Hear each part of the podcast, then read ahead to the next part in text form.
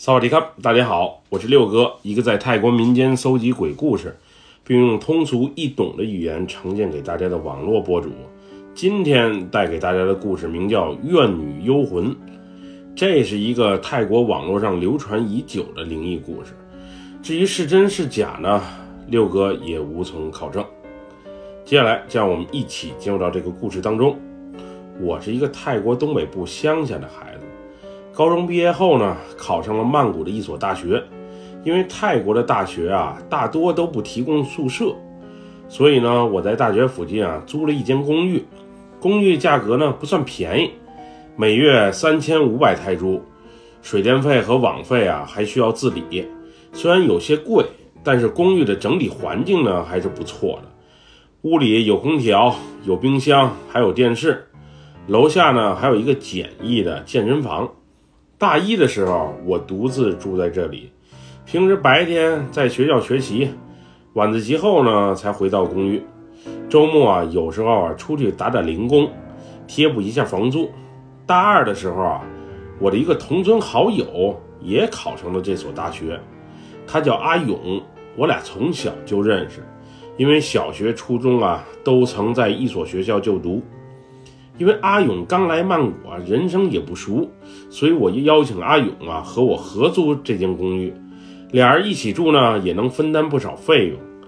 不过来曼谷之后没多久啊，帅气的阿勇啊就交上了女朋友，他女朋友啊也是我们同一所大学的，俩人如胶似漆，基本上每天呢都黏在一起，有时呢还留在我们公寓过夜。后来我觉得不太方便。主要是太打扰我的生活了，于是我就搬了出去，让他和他女友啊住在这里。当时我也没搬多远，还是在同一个巷子里的这公寓，就是月租啊更便宜些，只要两千泰铢。不过呢，没有空调。其实刚来曼谷的时候啊，我就想住在这里，主要是图便宜。不过那会儿呢，这间公寓住满了，没有空房。我刚搬出去的前几个月，阿勇和他女友啊，每天都甜甜蜜蜜的亲亲我我。我当时还挺羡慕帅气的阿勇，比我晚来的曼谷啊，但是却能先找着女友，而且他的女友啊还特别的漂亮，身材啊更是修长靓丽。不过半年之后呢，我有时在学校或公寓附近偶遇他俩的时候呢，我能感觉到啊，俩人仿佛是在闹矛盾。而且有一次在七十一便利店门口呢，我还看见过他俩大声的争吵。之后呢，在俩人一次激烈的争吵之后，阿勇的女友啊跳楼自杀了，而且呢当场死亡。跳楼当天啊，我因为那晚和朋友啊在外面酒吧玩，回公寓后呢已经是第二天的早上，所以不知道这事儿。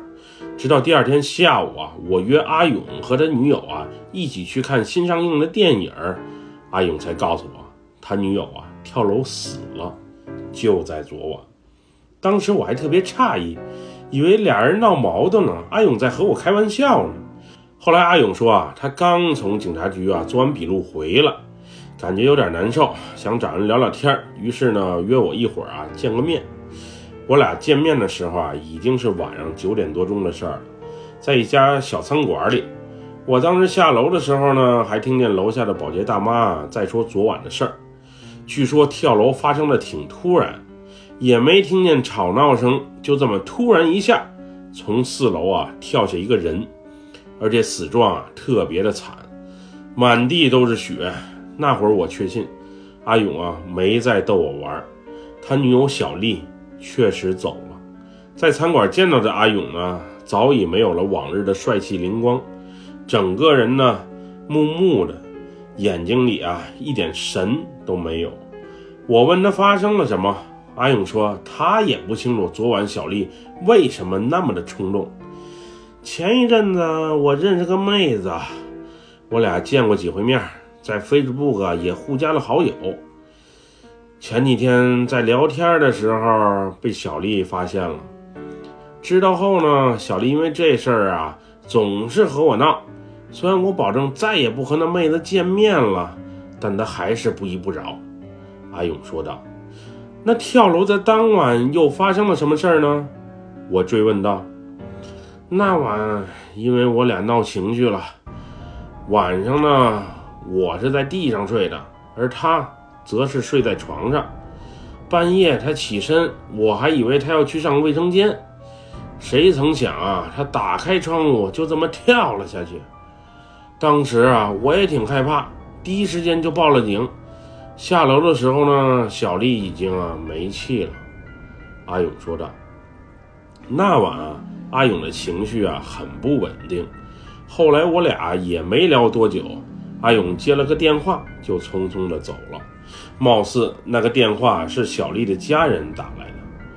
之后呢，虽然小丽不在了，不过阿勇啊还是决定先住在那间公寓里，主要是租房合约啊还没到期，现在要搬走的话，拿不回两个月的押金。”另外屋里呢还有些小丽的东西，回头他家人啊会过来取。小丽走后的第一天，一切还都很正常，阿勇也没遇到什么灵异事件。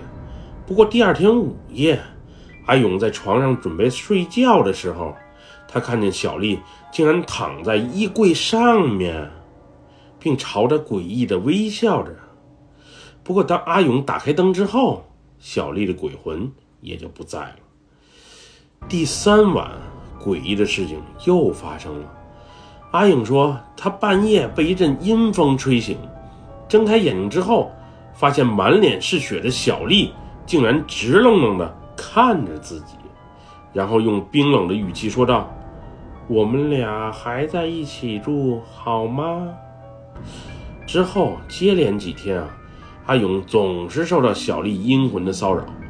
不是晚上睡觉的时候呢被拽了腿，就是洗澡的时候啊有人拉他的头发，总之最后实在被折腾不行了，阿勇呢才把事情啊告诉了我们。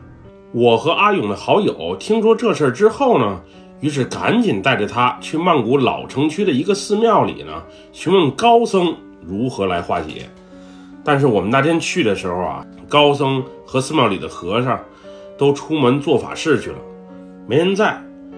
正当我们不知道该如何是好的时候，寺庙里的一位中年大叔啊叫住了我们。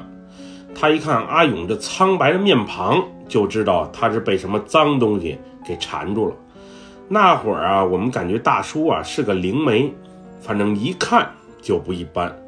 于是呢，就在大叔的询问下，把事情啊一五一十的告诉了他。大叔当时啊告诉我们。有因必有果，要想化解这事儿，阿勇啊还得再回公寓啊住七天，而且不能让小丽找到。他说自杀的鬼魂啊不能弯腰，你只要连续七晚躺在床底下，不被小丽的阴魂发现，就能化解过这一劫。而且无论你听见了什么声音，都千万不要好奇的从床底出来。另外还有一点就是。房门千万不要锁。反正当时啊，我们是信了。阿勇呢，回去也照做了。前三天啊，什么事儿也没发生。阿勇每天啊，还是会来上课，又或是没课的时候啊，也会和我们报个平安。不过第四天的时候啊，也就是期末考试的那天，阿勇却没来。按理说，期末考试是肯定不能缺席的，因为缺席啊，就意味着这一学期的课呀。白修了，那天我们就感觉不对劲儿。考完之后呢，就疯狂的给阿勇打电话，不过呢，没见他回复。之后啊，我和我的一个朋友啊，决定去他所住的公寓啊看看。于是，我俩骑着一辆摩托车呀，就赶了过去。到公寓之后呢，我们发现门是锁着的，于是就疯狂的敲门。记得当时灵媒大叔告诉过我们，每晚门一定不要锁。阿勇也是知道的。我俩敲了半天门，也没人回应。于是呢，下楼请公寓的管理员啊过来帮忙。不一会儿，保洁大妈拿着钥匙来了。刚一开门，我们就闻见屋内啊有一股令人作呕的恶臭味，并且呢，屋内的窗帘还都被拉上了，特别的昏暗。当保洁大妈准备拉开窗帘、打开窗户透透气的时候，脚下却被什么东西绊倒了。我顺手打开灯一看，原来是阿勇的胳膊绊倒了大妈。我急忙俯下身子啊，朝床底下瞅了一眼，只见阿勇张着大嘴，吐着舌头，眼睛还瞪着大大的，很是吓人。这时我注意到阿勇的脖子上有一大片红斑，好像是被什么东西挤压了一样。就在那一刻，我心里感觉特别的难受，毕竟是多年的好友，就这么走了。寺庙里的大叔啊，不是告诉我们，躺在床底下七天就能躲过这劫吗？怎么还会发生这种事儿？于是，在通知警察和善堂处理完阿勇的尸体之后呢，我们第二天啊，又打车来到了曼谷老城区的寺庙里。我想当面质问一下那个大叔，为什么阿勇按照他所说的做了，最后还会惨死？灵媒大叔啊，看到我的到来，当时还特别的诧异。你朋友怎么没来？一切还都好吗？我朋友前晚死了，他按照你所说的去做，怎么还会死呢？你不会是在骗我们，在忽悠我们吧？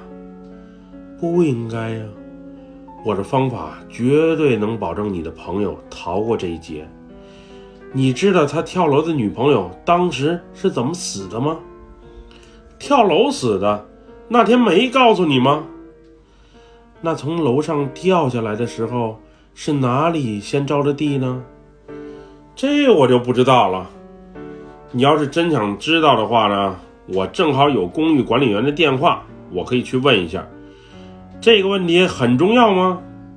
嗯，很重要。你最好打个电话过去问一下。于是我立马拿起电话给公寓管理员啊挂了一个电话。那边回复呢，当晚跳楼的时候啊，他正好当班目睹了这一切。小丽啊是头先着着地摔死的，当时肩膀周围啊满是鲜血，而且面目表情更是狰狞，别提多恶心了。听完这番话之后呢？大叔说道：“糟了，这个女鬼啊，在死后应该也是保持着惨死那一瞬间的姿势。她头先着着地，所以呢，变为厉鬼之后呢，也是倒身用头来走路。你朋友藏在床底，所以就被他轻易的找到了。那为何是第四天惨死？之前三天怎么没事儿呢？”我追问道。那就不得而知了。也许当时那女鬼对你朋友还留有一丝的爱吧，不舍得索取他的性命。不过因果有轮回，人走了也就走了，或许这就是他的命吧。大叔随后说道。听了大叔这一番话之后呢，我虽然感觉大叔啊有点想逃避责任，不过事情已经发生了。我又不能报警说大叔骗人，于是呢，去寺庙里啊，给阿勇和小丽啊做法事，超度了一下，希望俩人下辈子能好好活着吧。感情这事儿呢，不能不用心，也不能呢太过于较真儿。